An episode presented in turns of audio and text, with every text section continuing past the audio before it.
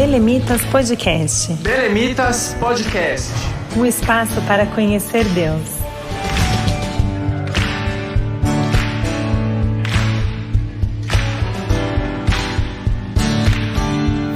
Olá, a paz do Senhor. Seja muito bem-vindo a mais um episódio aqui do Belemitas Podcast.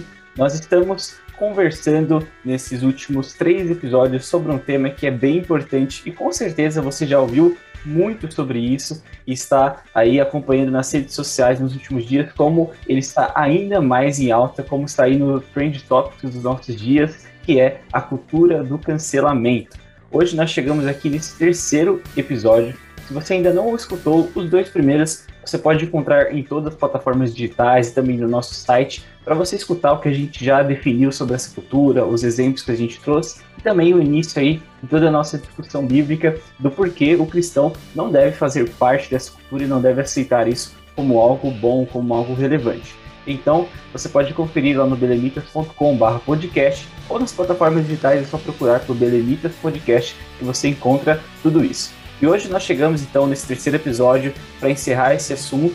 E eu sou o Wellington Matheus, se você é novo por aqui, seja muito bem-vindo. E nessa série nós estamos uh, entre amigos aqui com o Luiz Felipe e o Léo Dantas, e está sendo incrível. E agora eu vou pedir também para eles é, darem uma palavrinha aí com vocês, pessoal. Mais uma vez, sejam muito bem-vindos à paz do Senhor. Olá, boa noite a todos. Sempre um prazer estar aqui com o time do Belemitas para falar sobre um assunto interessante. Pessoal, boa noite. Também um grande prazer. Um abraço para o Matheus, para o Luiz. Mais uma semana aí a gente discutindo sobre cancelamento. Um tema que está é, sendo muito é, inspirador aí, trazendo ideias muito legais para todos nós. Boa, é verdade. Essa série, com certeza, quem está acompanhando, escutar os três aí, é, episódios, vai sair bem edificado e bem transformado uma visão muito boa, inclusive para compartilhar com seus amigos, com sua família e com todo mundo que é, faz parte dessa cultura ou que tem dúvidas sobre. Você tem um conteúdo incrível para poder compartilhar, para poder levar para frente. E antes então da gente começar essa conversa de hoje, que fecha essa série, eu quero te lembrar que você pode acompanhar a Rádio RBC, que é o canal pelo qual esse podcast chega até você. Só acompanhar nas plataformas digitais no arroba Rede Rádio RBC ou site rbcbelém.com.br.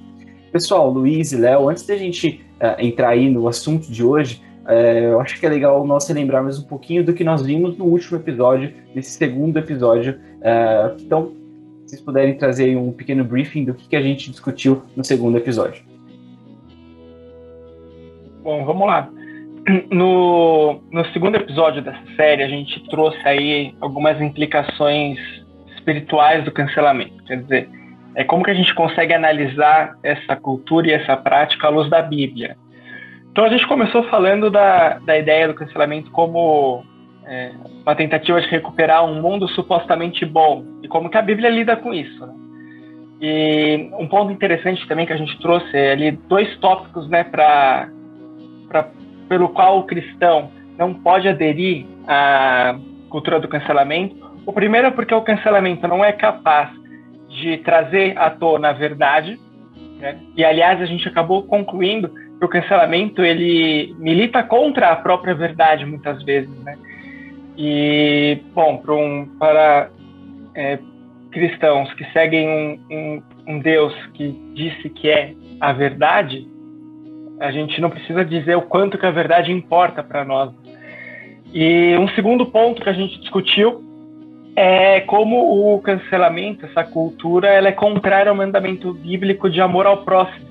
E como ela traz ali um, uma, uma cultura muito parecida com aquela que Jesus encontrou quando ele veio ao mundo e tentou combater por meio das suas palavras, de suas pregações e suas atitudes também, de amar o próximo e bem dizer aqueles que amaldiçoavam. E aí nessa, nessa nesse episódio de hoje a gente vai trazer aí mais alguns tópicos é, para armar todos os cristãos e todos que estão ouvindo a gente com algumas ideias acerca do porquê nós não podemos aderir a essa cultura é, tão, eu diria, maligna né, do cancelamento. Boa, Léo. Muito bacana esse resumo. Então a gente vê aí que no segundo episódio temas discutidos foram extremamente importantes. Se você não escutou, é só uh, ir lá nas plataformas e ficar por dentro desse segundo episódio. E hoje, então, a gente vai continuar esse debate. É, eu queria perguntar para vocês e já pedir para que a gente comece a nossa conversa, as nossas reflexões. O que, que a gente propõe, então, a conversar hoje, a partir disso que o Léo falou, que a gente vai se armar com novas ideias para ir contra essa cultura do cancelamento. Vamos lá. Então, é, como o Léo já muito bem recapitulou, a gente pedagogicamente dividiu aqui em quatro motivos pelos quais o cristão deve rechaçar a cultura do cancelamento. Léo já recapitulou bem aí os dois primeiros. Então vamos agora para um terceiro motivo, ainda de cunho teológico, que nos orienta a não endossarmos, né, orienta o crente a não endossar a cultura do cancelamento. Vamos lá. Nós estamos falando o seguinte: o cancelamento, ele não deve ser promovido pelo cristão porque a Bíblia exige de nós a promoção de paz e de união. Reformulando, então, aqui, falando em outras palavras, o cristão não deve aderir à cultura do cancelamento, este é o terceiro motivo, porque a Bíblia exige de nós a promoção de união e de paz. E o que o cancelamento faz é gerar discórdia, especialmente para quem é cancelado ou para quem se filia de alguma maneira ao cancelado. É até é, é, chega a ser até meio óbvio nós falarmos sobre como a Bíblia exige que o cristão promova a união e não discórdia, né? Parece algo muito simples. Acho que qualquer criança consegue é, dizer e confirmar isso. Acho que ninguém imaginaria que a Bíblia é, é, nos recomendaria a discórdia, mas mesmo assim é interessante a gente fazer uma, uma análise teológica acerca disso. Então, em primeiro lugar, a própria existência de Deus ela é baseada numa união, que é a união da Trindade. Eita, tema difícil, né, meus amigos? Eita, teminha complicado esse da Trindade. Estamos longe aqui de querer solucionar essa questão nessa oportunidade. Mas, uh, se você uh, vai olhar os textos clássicos, eu acho que os textos clássicos são os melhores possíveis para nós uh, entendermos a Trindade. Eu acho que tudo de muito exótico sobre a Trindade eu evito. Eu acho que, que o pessoal geralmente se perde um pouco. Né? Mas uma, uma forma de você resumir a complexa relação da Trindade é que o Cristo não é Cristo sem o Pai, né? O Filho não é Filho sem o Pai, e o Espírito, o Espírito não é o Espírito sem o Pai, e o Filho, e o Pai não é o Pai sem o Filho e o Espírito. Existe uma relação uh, de harmonia e interdependência muito misteriosa e muito excelsa na Trindade, é a perfeita união. Né? O melhor, o melhor exemplo metafísico que existe da união está no próprio Deus. E isso, é, de alguma maneira, espirra na criação. Né? Como uma virtude a ser perseguida, em primeiro lugar, e como um método de conciliação, uma forma de se relacionar. Então, de um lado, como uma virtude, de outro, como uma forma de se relacionar. Nós temos o famoso Salmo 133, que vai nos dizer né? Ó quão bom e quão suave é que os irmãos vivam em união, e aí né, segue o, o, texto, e no último versículo do 133, ele diz, porque ali o Senhor ordena a bênção e a vida para sempre. Onde existe união, existe bênção, existe vida. Nós temos vários exemplos bíblicos de oportunidades de se uh, uh, cortar a discórdia. Né? Nós temos vários exemplos bíblicos. Eu acho que o, o, que mais me agrada é o exemplo de Abraão e Ló. Né? Abraão e Ló, eles eram parentes, Ló era sobrinho de Abraão, e eles estavam ali caminhando juntos na região de Betel. Né? Apenas lembrando aos nossos ouvintes que naquela época a cultura era totalmente patriarcal e o chefe da família ele era praticamente né, um, um chefe político do, do, seu povo, da sua região, do seu espaço, né? Algo como um senhor feudal, alguma coisa do tipo. E tinha o clã de Abraão, o clã de Ló, os dois conviviam ali na mesma região, no mesmo espaço de Betel, mas em um dado momento Betel ficou pequena demais para os dois. E a Bíblia diz que os servos de Abraão começaram a brigar com os servos de Ló, começaram a ter conflitos. Veja só que interessante. Abraão percebe isso, percebe isso, pelo discernimento de Deus, ele, ele percebe que aquela situação estava acontecendo e que era uma situação ruim, e ele toma a iniciativa para o fim de solucionar a discórdia e o conflito, de chegar em Ló e falar assim: meu filho, o negócio é o seguinte, não dá para nós continuarmos assim. Porque olha como, como Abraão diz, está lá em Gênesis 13, versículo 8. 13, versículo 8. Ora, não haja contenda entre mim e ti, e entre os meus pastores e os teus pastores, porque somos irmãos. Olha que interessante a fala de Abraão, né? Eles eram, na verdade, tio e sobrinho. Então, quando Abraão estava chamando Ló de irmão, ele estava querendo dizer: nós temos uma proximidade é, que vai além, nós temos um amor fraternal que vai além, inclusive, das nossas relações de parentesco. Nós não podemos quebrar essa nossa harmonia por conta dessa situação. E, inclusive, ele abre mão de escolher. Ele abre mão de escolher. E o resto da história a gente sabe né? O que acontece? Ló escolhe os campos verdinhos, né? As campinas do Jordão, verdinhas, todas lindas, lá maravilhosas, na região de Sodoma e Gomorra, né? E Abraão vai pro, pro lugar piorzinho ali, que era Canaã a Canaã de Deus, onde o Senhor fez as maiores alianças da história. Né? Para mim, as alianças que Deus fez com Abraão foram as mais lindas, e inclusive Paulo depois vai receber profeticamente uma instrução de Deus, de que aquela aliança que Deus faz com Abraão, na verdade, ela inclusive se aplica a nós, né? aos gentios, porque a Bíblia diz uh, que, que Deus fala para Abraão que em ti serão benditas todas as famílias da terra não apenas a sua descendência, né, mas todas as famílias da terra. E nós, por enxerto, fomos adaptados ali. Né? E a Bíblia vai além. Nós temos, por exemplo, o caso de José. José ele foi cancelado pelos irmãos dele, né? Foi vendido, foi bem. A história de José, eu acho que todos nós conhecemos bem. Quem não conhece, vai lá ler porque é sensacional. História de José, do, do self-made man, né?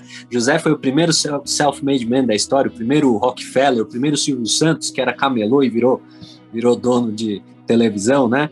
E é uma história maravilhosa, super apelativa e, enfim, é uma, um dos personagens bíblicos favoritos. É, e quando José tem a oportunidade de devolver o cancelamento que ele recebeu com os irmãos dele, ele não faz isso.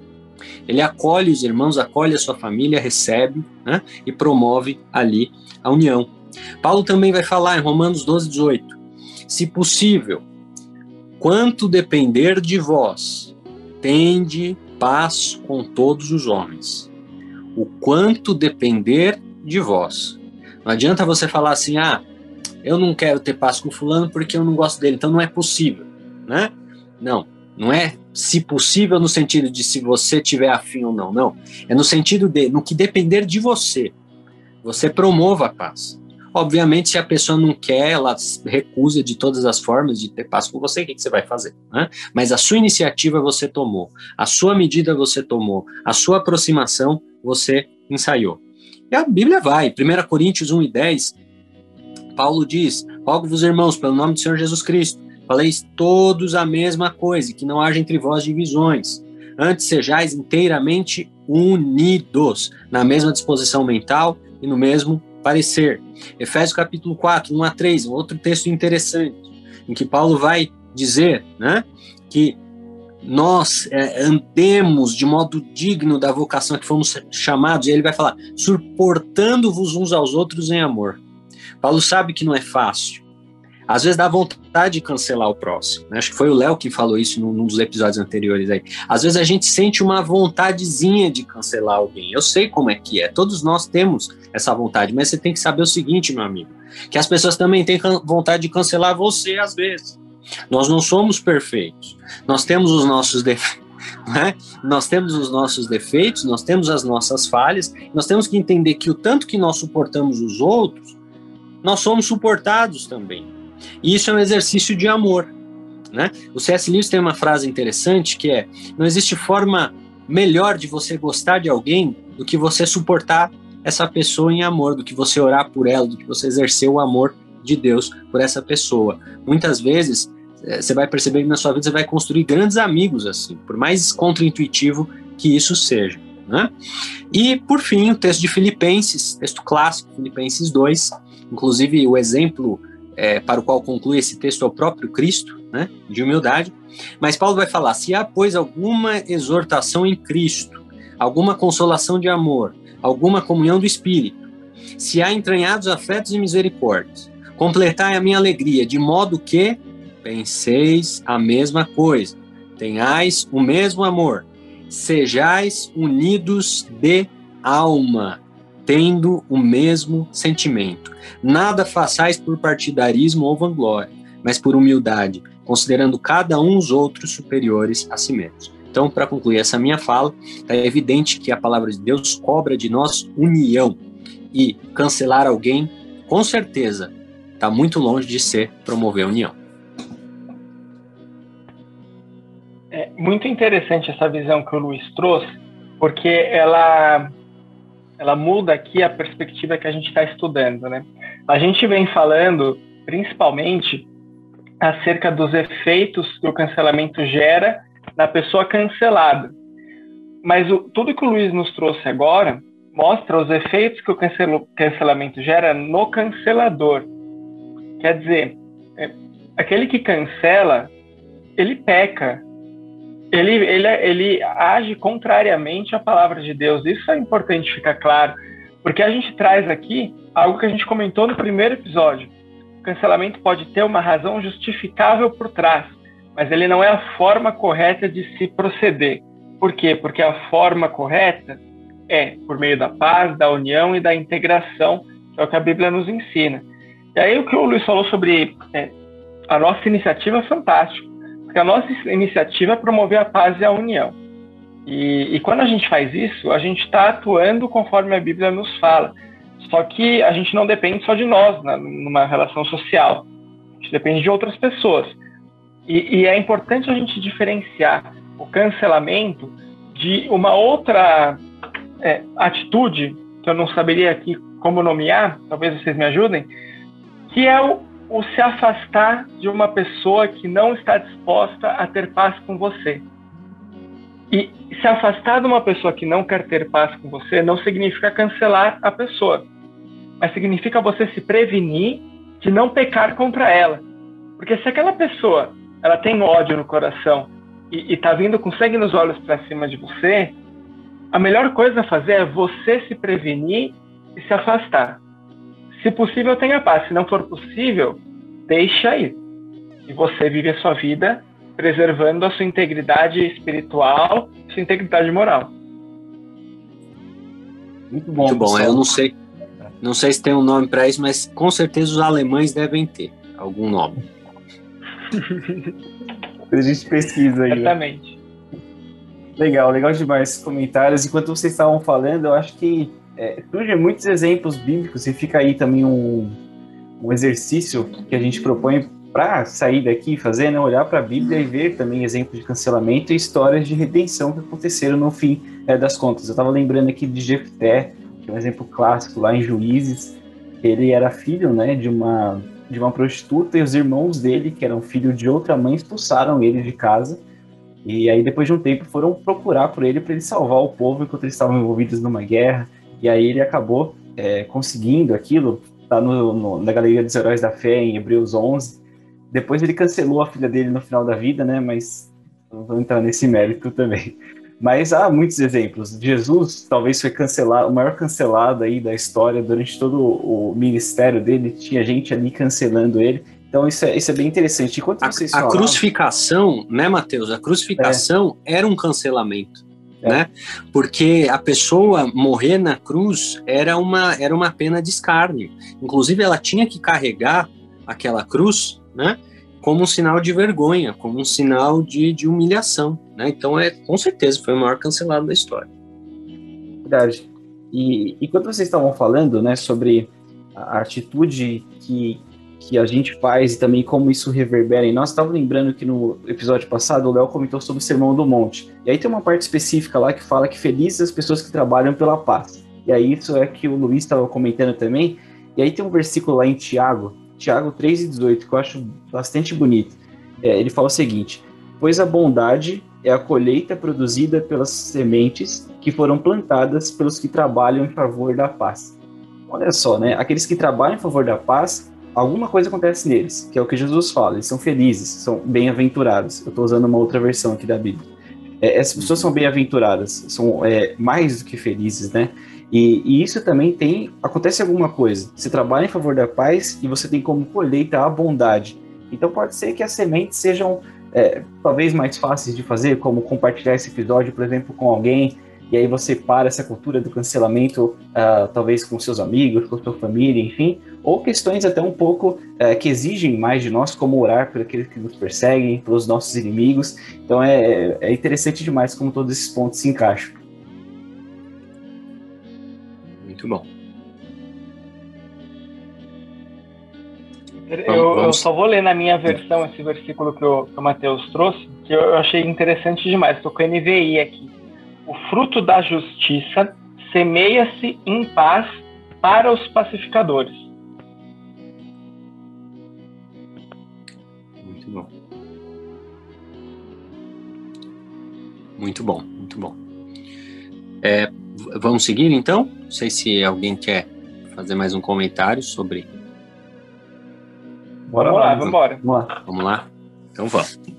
Então, acho que a gente trabalhou bem esse, esse terceiro motivo, né? Que diz respeito à união. Vamos fazer uma breve recapitulação aqui para você não esquecer, sempre relembrando. Então, uh, vamos lá. Primeiro motivo: cancelamento não ajuda a mostrar a verdade. Segundo motivo, o efeito colateral do cancelamento ele é essencialmente anticristão, que é a destruição de uma vida. Terceiro, porque a Bíblia manda que nós exerçamos a união, promovamos a paz e não a contenda, e o cancelamento, por óbvio, ele gera contenda. Muito bem, e agora você está aqui, você como um cristão convicto, né? Você como um homem de fé, já viu que a Bíblia fala sobre cancelamento, legal. E aí você chega e você percebe o seguinte, você fala: "Meu, mas fulano de tal deu uma mancada daquelas que a Bíblia condena de uma forma extrema. E aí eu te pergunto, qual é a tua finalidade como cristão? Antes da gente falar desse quarto motivo, é preciso explicar a premissa do quarto motivo. A tua finalidade como cristão é resgatar essa pessoa. Porque se você verdadeiramente crê nas palavras do Senhor, e já falamos sobre isso já de monte, né, nos dois episódios anteriores, especialmente no episódio anterior. Você sabe que você deve direcionar a ela uma operação de resgate, porque quem destrói é o diabo. O Senhor ele não destrói ninguém, ele resgata as pessoas. A obra dele na terra foi só para resgatar os pecadores dentre os quais nós nos incluímos. Então, se você respeita a palavra do Senhor e você quer resgatar aquela pessoa, meu amigo, cancelar é uma estratégia desastrosa. É uma estratégia simplesmente desastrosa. Do ponto de vista apologético, é uma estratégia desastrosa. Esse é o quarto motivo pelo qual nós não devemos endossar o cancelamento. Porque, do ponto de vista apologético, essa estratégia ela é fadada ao fracasso. E isso a gente não precisa nem ir para a Bíblia para a gente averiguar isso. Até do ponto de vista é, é, do convencimento, da persuasão humana, dá para a gente demonstrar. Veja só, Aristóteles, há 2.300 anos atrás, ele já dizia que quando você está discutindo ou quando você está discursando, conversando, né, ali exercendo a retórica, você tem que procurar pontos em comum com a pessoa com a qual você está dialogando, com quem você quer, né, ou a quem você quer convencer ali de determinado assunto, de determinada questão. Como é que você vai buscar pontos em comum, os famosos tópicos, né, os lugares, topos em grego significa lugar, então os tópicos, os pontos em comum no diálogo, como é que você vai você vai buscar isso? Se você está achincalhando a pessoa, se você está excluindo a pessoa, não é? Então, é, é, isso já vem desde a sabedoria antiga, né, dos gregos. Mas não só. Existe um livro que se chama um livro muito bom, eu acho que toda pessoa que trabalha com direito deveria ler esse livro, especialmente os advogados. Você aí, aí ouvinte, você que trabalha com direito, procure esse livro, tá? Não só, eu acho que é um livro que serve para muitas finalidades uh, práticas no dia a dia, mas é que é um livro realmente muito bom. Se chama As Armas da Persuasão, de um, de um cara chamado Robert Cialdini, que ele é um uh, psicólogo norte-americano, faz psicologia experimental. Tá? E esse livro ele traz lá vários parâmetros que explicam como a mente humana funciona e quais são as formas de nós exercermos persuasão com relação aos nossos interlocutores, especialmente para fins de vendas, né? E é um livro muito usado pelo, pelo povo do marketing também. Mas um dos, dos tópicos lá do, do livro do Cialdini é a questão da coerência. As pessoas elas geralmente apelam para a coerência. E aí ele traz uma técnica interessante que é a técnica da bola baixa. Veja só, vou dar um exemplo para vocês. Você vai numa concessionária e aí você compra um carro de 50 mil reais, tá certo? Você vai lá na concessionária, compra um carro de 50 mil reais. Concorda comigo que para o vendedor te convencer a comprar esse carro vai dar um trabalhinho, né? Vai dar um trabalhinho, vai ter muito diálogo, muita negociação, você vai fazer um milhão de perguntas e aí, por alguma razão, ele te convenceu. Você foi lá e comprou o carro né? O que que acontece imediatamente em seguida? Você, você assinou o contrato, você levou o carro para casa. O que que acontece no, no, no momento seguinte em que você fechou o contrato com o vendedor? Ele começa a te oferecer os adicionais. E aí, ele vai te oferecendo adicionais, você já deu o primeiro sim para o carro, e os próximos sims eles vêm mais fácil, né? Eles vêm mais fáceis. Então, às vezes, o cara vai e te oferece uma coisa absurda, lá, um insufilme por dois mil reais, e você fala, não, pode pôr, pode fazer, não é? Porque você já deu o sim, o primeiro sim. E para dar os outros sims, a coisa vai, vai andando melhor, né, para o vendedor. É mais fácil, porque ele está apelando para a tua coerência. Né? Então, apologeticamente, essa é uma estratégia muito inteligente, que destoa totalmente do cancelamento. O cancelamento é o oposto disso. Você joga a pessoa numa masmorra moral e você tira dela qualquer oportunidade de gerar acordo. Né? Uma outra uh, estratégia que o Cialdini apresenta no livro dele, que é a estratégia da reciprocidade. Estratégia da reciprocidade. A pessoa, ela geralmente, ela sente o dever de fazer algo por alguém que está fazendo algo por ela também. É, esse é o princípio da reciprocidade. Você quer ver quem usa muito o princípio da reciprocidade? Quem é de São Paulo, aqui de São Paulo, e já andou na, na Avenida Paulista, especialmente há uns 10 anos atrás, vai lembrar dos Hare Krishnas. Quem lembra? Você lembra, Léo, dos Hare Krishnas? Lembra? Lembra, Matheus? Os Hare Krishnas, eles eram, eu nem sei se ainda eles existem, bem, deve existir, não sei no Brasil, né?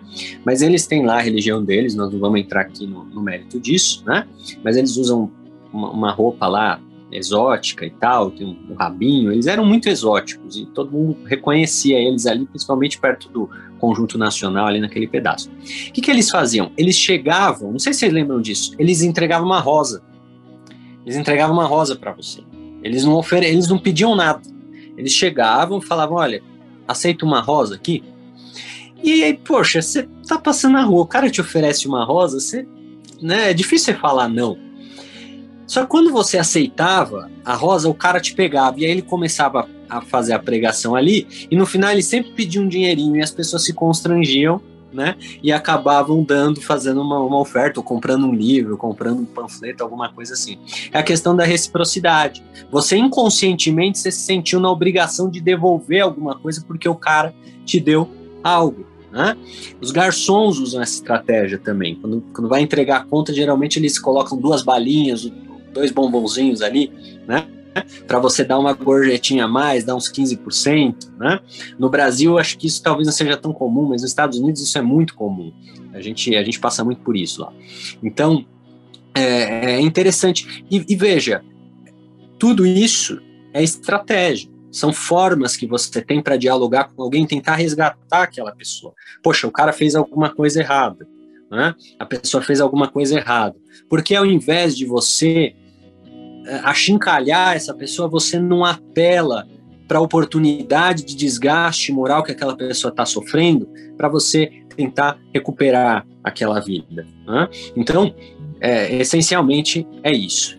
Né? Para concluir, nós não podemos utilizar, né? Nós não podemos utilizar essa estratégia porque ela vai totalmente de encontro a todo tipo de uh, uh, técnica, enfim, seja do ponto de vista teológico ou mesmo do ponto de vista simplesmente da psicologia humana, para você recuperar a pessoa. Excelente, Luiz, essa colocação. Eu acho que é, isso também já responde uma pergunta que é, que é muito importante e que muitas pessoas pensam, e talvez até alguém que está nos ouvindo e que se enquadra aí dentro dessa categoria do cancelador já conseguiu achar é, valiosas lições e correções importantes que precisam ser feitas aí na sua maneira de viver. Então, essa sua resposta é muito interessante sobre é, se eu sou um cancelador, quais são os próximos passos, o que fazer quando eu sair aqui desse episódio do Belemitas Podcast. Foi bem interessante. E aí, seguindo nessa linha e pensando em algo que aconteceu comigo nessa semana, eu queria lançar uma nova pergunta para vocês sobre se eu fui cancelado, o que fazer? E aí, o que aconteceu comigo, né? É, eu fiz uma jogada de marketing com os adolescentes lá da igreja e eu falei que nessa semana a gente ia ter o último culto, que é um culto que eles amam e todo mundo ama, na verdade. E aí começou um grande movimento ali, não foi nem cancelamento, né? O pessoal me excomungou lá do grupo, e aí foi um negócio é, bem, bem interessante, assim. Mas é claro que era uma brincadeira, mas ali eu pude sentir um pouquinho um gosto. Um clickbait. É, exatamente. É, eu fiz com essa intenção, mas no final acabou que virou uma bola de neve ali. Mas é, até nessa brincadeira a gente sente um pouquinho como é difícil, né? Você não ser uh, escutado, o pessoal não deixar você explicar o que você pretendia com aquilo ou você pensar, poxa, será que o que eu fiz foi certo mesmo? Será que eu pensei bem antes de fazer? Então, é, eu queria perguntar é, essa, essa questão para vocês que é bem importante. Se eu fui cancelado, o que, que eu preciso fazer? Quais são os próximos passos? É, só que quando o Matheus anunciou que ia ser o último culto de adolescentes, até eu quis cancelar ele lá. Mas essa é uma pergunta bem, bem interessante, Matheus. É, assim, eu acho que eu, eu, já passei por experiências assim de também, não, não de cancelamento, mas de você ouvir uma uma crítica a seu respeito, ou ouvir uma é, uma exposição pública a seu respeito sobre um, um determinado tema, sabe? E assim, eu acho que num primeiro momento, você precisa identificar, precisa identificar é, a razão pela qual você está sendo cancelado. Né? Acho que esse é o, é o, seu ponto mais importante. E, e ter ali uma, um, um, senso de justiça é, para você conseguir verificar se você pisou na bola ou se realmente não, não tem nada a ver. Eu vou, vou dar aqui um exemplo do que aconteceu comigo. Eu sou presbítero, fui consagrado ao presbitério na, no ano passado, é, pela Igreja Assembleia de Deus, Ministério do Belém, aqui em São Paulo. Na época, foi, foi comecinho do ano, janeiro, e aí uma página de Instagram, uma página que faz fofoca gospel, fofoca das redes sociais, enfim, postou lá uma foto minha com meu pai no, no dia da minha consagração, e começou a explorar, falar que assim é, o único motivo pelo qual eu havia sido separado para o presbitério é, foi porque eu era filho do, do pastor. É, imagina que absurdo, nem casado o menino é e está sendo separado, enfim. E aí veio tudo quanto é gente falando que é, como fala, é nepotismo, isso, aquilo. Então você vê que às vezes a gente, por condutas passivas, a gente é cancelado. Mas olha só que interessante, assim, primeiro, primeiro lugar, você precisa identificar a razão pela qual você foi cancelado. Se você foi cancelado por uma razão que justificaria um cancelamento, é, aí cabe a nós reconhecermos os nossos erros, em primeiro lugar. Segundo ponto, e acho que esse é o ideal, independente da razão pela qual a gente é cancelado. Tem uma pessoa que não nos cancela: Jesus.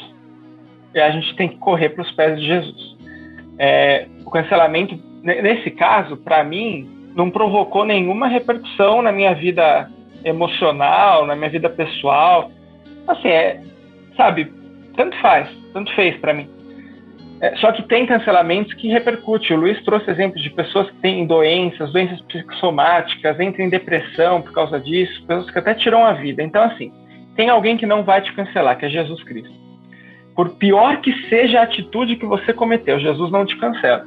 E na Bíblia, isso fica claro. Mulher adúltera, que a gente deu exemplo, o ladrão da cruz, que a gente deu exemplo, é, tantos outros, que Jesus estendeu as mãos para pessoas que eram marginalizadas pela sociedade. E, de um ponto de vista mais prático, procure pessoas que expressam tudo aquilo que a gente falou no episódio anterior, que expressam paz, que expressam união, que expressam vida e não morte, e, e não te condenam pelo que você fez. Acho que isso é um ponto interessante para a gente frisar. Procure o seu pastor, o seu líder, pessoas que, que têm dentro de si o fruto do Espírito sendo é, alimentado diariamente, sendo revigorado diariamente. Essa pessoa vai saber como te receber. Ela vai saber como tratar da sua alma, saber como tratar do teu espírito, e aí você vai poder dar um passo adiante. Talvez você não recupere é, a, o respeito e a confiança daqueles que te cancelaram, mas isso daí, cara, sinceramente, se a pessoa te cancelou, eu não sei o quanto que ela merece ter o seu respeito ou a sua confiança. Né? Então, acho que são os pontos aí que a gente poderia colocar é, mais práticos de como a gente lidar com o cancelamento. Perfeito, Léo, muito bom. Isso mostra então que é, eu assustei um pouco os adolescentes, então eu falei com eles. Se tiver algum adolescente assistindo, me perdoa e vamos seguir a vida aí. Mas incrível esses pontos. Eu te perdoei, Matheus. Fica tranquilo. Porque semana que vem tem encontro de novo, então. É. Não acabou. É, só uma pequena observação acerca dessa última fala que o que o Léo falou, que é muito, muito interessante e verdadeira. Né? Nós precisamos entender também uma coisa, tá? Agora falando da ótica do cancelado, nós precisamos entender uma coisa. É diferente você amar, respeitar e perdoar alguém, de um lado, de você, de outro lado, se esforçar para obter respeito, consideração e reputação dessa pessoa. São coisas diferentes. Né? Eu acho que é, é importante fazer essa distinção, porque também é, o, a, a redenção do cancelado não precisa ser uma busca desenfreada por aprovação porque nós vemos isso também. E aí o que, que acontece? Muitas vezes o cancelado, ele para tentar recuperar a sua imagem, para tentar recuperar o seu prestígio dentro daquele grupo que o cancelou, ele vira o lacrador. Né? Ele adere às pautas daquele grupo, ele abre mão das suas convicções, ele abre mão das suas certezas filosóficas, teológicas e, e vai, né, e vira casaca. Não é isso. Né? Não é isso que nós estamos dizendo aqui. O esclarecimento do Léo, ao final, é, é, bastante importante. Né? A pessoa que ela é, é, é vítima desse tipo de, de ataque, ela precisa procurar a superação dentro dos valores e dos princípios da palavra de Deus. Se já eram estes os valores que ela seguia e pelos quais ela foi cancelada, muito que bem. Ela então que reafirme isto né, para si própria e busque se recuperar aí dentro de um, de um exercício, como já foi, é, já foi muito bem colocado pelo Léo, sem abandonar esses valores. E de outro lado, se essa pessoa foi cancelada porque ela reproduzia valores que não encontram amparo na palavra de Deus, então ela que busca se consertar para se adequar à palavra de Deus e não aquilo que os canceladores querem, não aquilo que os canceladores exigem. Perfeito, muito bom. É, Luiz, Léo, que reflexões é, importantes e, e, profundas que a gente teve aqui nesses três episódios. Eu acho que a, talvez um versículo aí, umas palavras que cravaram bastante na minha cabeça e resume muito do que a gente comentou aqui nesses, é, nessas quase duas horas de programa, é o quão bom e quão suave é que os irmãos vivam em união. E aí tem muita coisa para a gente sair daqui pensando. A gente falou de paz, de frutos do Espírito, uh, a gente falou de exemplos bíblicos, a importância da igreja local. Então, são episódios aí para a gente salvar, deixar no celular para revisitar, para ouvir depois, para compartilhar. Essas reflexões foram muito boas. E já que a gente está aqui tanto tempo, então, uh, conversando e estamos próximos a finalizar já a nossa série, eu queria passar a palavra para vocês, se vocês quiserem uh, deixar aí algumas considerações finais e também recomendar talvez livros, textos, alguma coisa nesse sentido. É, inclusive de vocês, a gente recomendou um texto do Léo, o Luiz também, uma pessoa incrível, então fiquem bastante à vontade aí. Vai lá, Léo. Bacana, Matheus.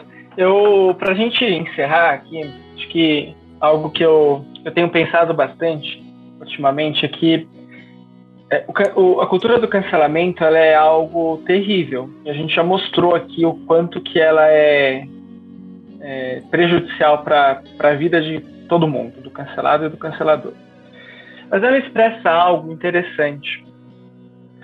A, a nossa, o nosso anseio por cancelar mostra que nós temos dentro de nós um desejo profundo de querer que a justiça seja feita a gente não tem a capacidade de produzir essa justiça, mas algo dentro de nós clama por ela. Algo dentro de nós fala que tem coisas erradas acontecendo e que a gente precisa tomar uma atitude. Lógico, é, nós, o mundo, não jamais será capaz de produzir toda a justiça que a gente anseia, que a gente deseja. A gente tem, segundo a palavra de Deus, uma a natureza gemendo e clamando, nós clamando e gemendo, e assim, é, o erro é entender que essa justiça será o paraíso na terra, não será. A gente tem os nossos mecanismos de justiça, as nossas autoridades que estão subordinadas à autoridade de Deus, como o próprio Jesus fala na conversa com Pilatos, e que são as autoridades que promovem a justiça para nós, né? Juízes, é, enfim. Mas como que elas agem? Elas agem normalmente em casos como esse, buscando, do ponto de vista do cancelado, uma compensação, às vezes uma indenização pecuniária, é, às vezes um pedido de desculpas, e do ponto de vista do cancelador, por meio da reprovação, aplicação de uma pena, uma prisão até, em casos extremos. Mas a nossa justiça, ela para em um ponto, ela não consegue apagar o que aconteceu. E aí é que está o nosso anseio de justiça, no fundo, sabe qual é o ponto que ele deseja, a gente não alcança? É o que está escrito em Apocalipse 21 e 4. Deus limpará dos nossos olhos toda lágrima, e não haverá mais morte, nem pranto, nem clamor, nem dor, porque já as primeiras coisas são passadas. Esse versículo expressa o que a gente tenta fazer aqui e não consegue, que é apagar os erros que foram cometidos que é apagar tudo o que aconteceu de errado. Isso acontece no céu. A justiça que nós esperamos e aguardamos por meio do Senhor Jesus.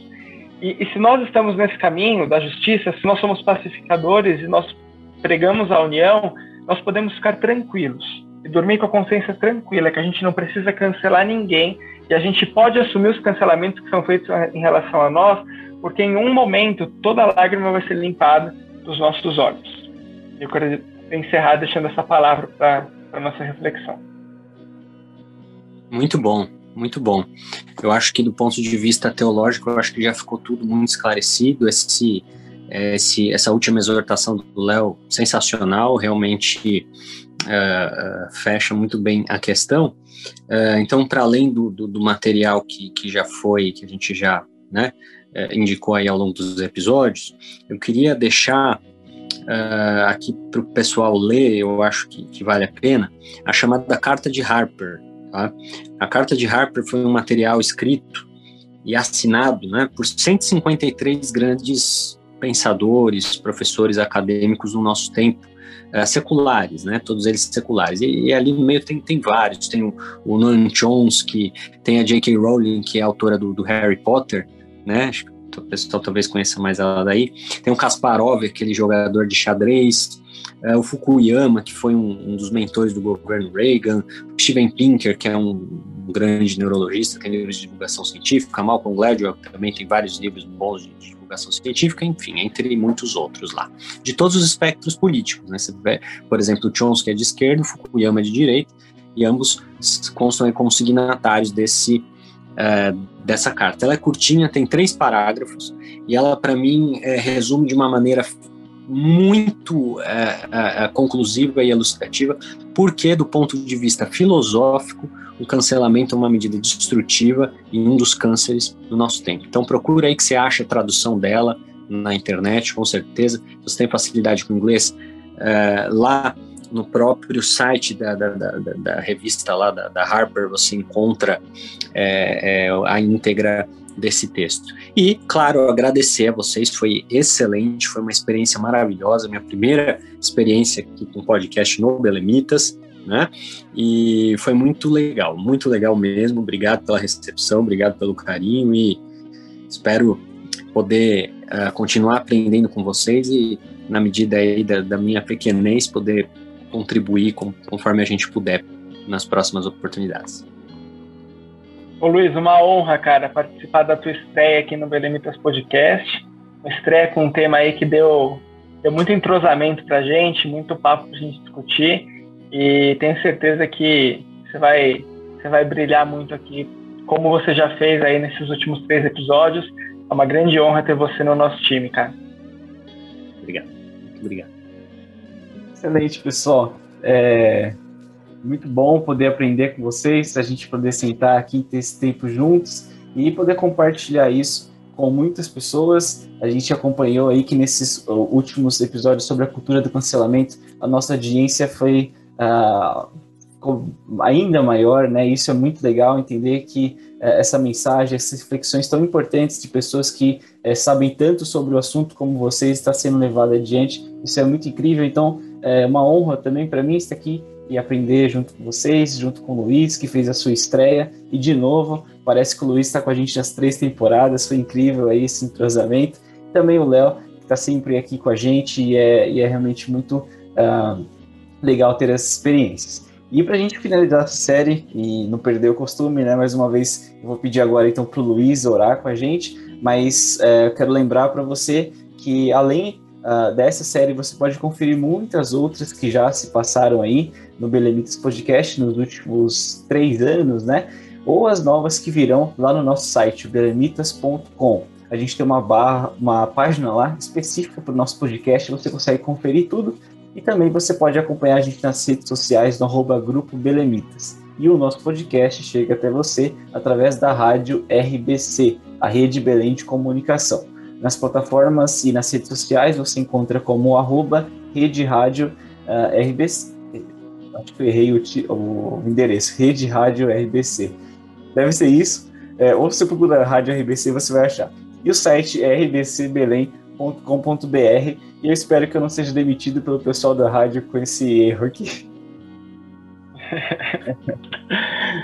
Ah, se eles ouviram os nossos três episódios, você não vai ser demitido nem cancelado, Matheus. Exatamente. É. Matheus, se nem a torcida do Botafogo cancelou a gente, meu amigo, ninguém vai, vai te cancelar. tá bom. Isso aí foi o um erro na hora certa, né? Ô, Matheus, eu queria propor algo para você, cara. O Luiz orou no primeiro episódio, eu orei no segundo. Eu queria propor para você orar nesse daí para fechar a nossa série. Opa, muito bem. Assim ele já se redime, né? Já se redime dos pecados dele, já pede perdão. Exatamente. Isso aí. Muito bom, então, pessoal. É, agradecer a Deus por, esse, por essa oportunidade tão boa, pela vida de vocês, por todo mundo que está aqui junto com a gente, escutando e aprendendo sobre esse assunto. Então vamos orar. Senhor, meu Deus, meu Pai, eu quero neste momento agradecer a Ti, Senhor Deus, primeiramente pela nova vida que o Senhor nos concede, porque nós podemos ser novas criaturas e tudo aquilo que nós discutimos é, no episódio, nesses episódios é possível porque o Senhor é nosso Salvador, porque o Senhor é aquele que morreu em nosso lugar e traz aquele que nos justifica, que nos concede redenção, e hoje nós podemos viver de acordo com a tua vontade, nós podemos nos parecer contigo, isso é maravilhoso e é o motivo para o nosso coração se alegrar e ser totalmente agradecido. Eu também louvo o teu nome, agradeço Deus pela vida do Léo, pela vida do Luiz, por toda a sabedoria que o Senhor tem dado a eles. Eu quero pedir, Pai, continua, uh, Senhor, dando saúde para eles, abençoando, prosperando a vida deles e que eles possam uh, cada vez mais ser canais para levar a tua palavra e a tua instrução para os jovens, para os adolescentes, para a tua igreja, que ele continue sendo essas bênçãos. E também eu peço que o Balemitos Podcast possa, Senhor, abençoar muitas vidas através da rádio RBC e através de todas as plataformas digitais. Te agradeço pela vida de cada um dos nossos ouvintes. Eu peço que continue conosco, Pai, nos dando sabedoria, nos ajudando a aplicar e a praticar a tua palavra. Em nome de Jesus eu te agradeço. Amém. Belemitas Podcast. Belemitas Podcast. Um espaço para conhecer Deus.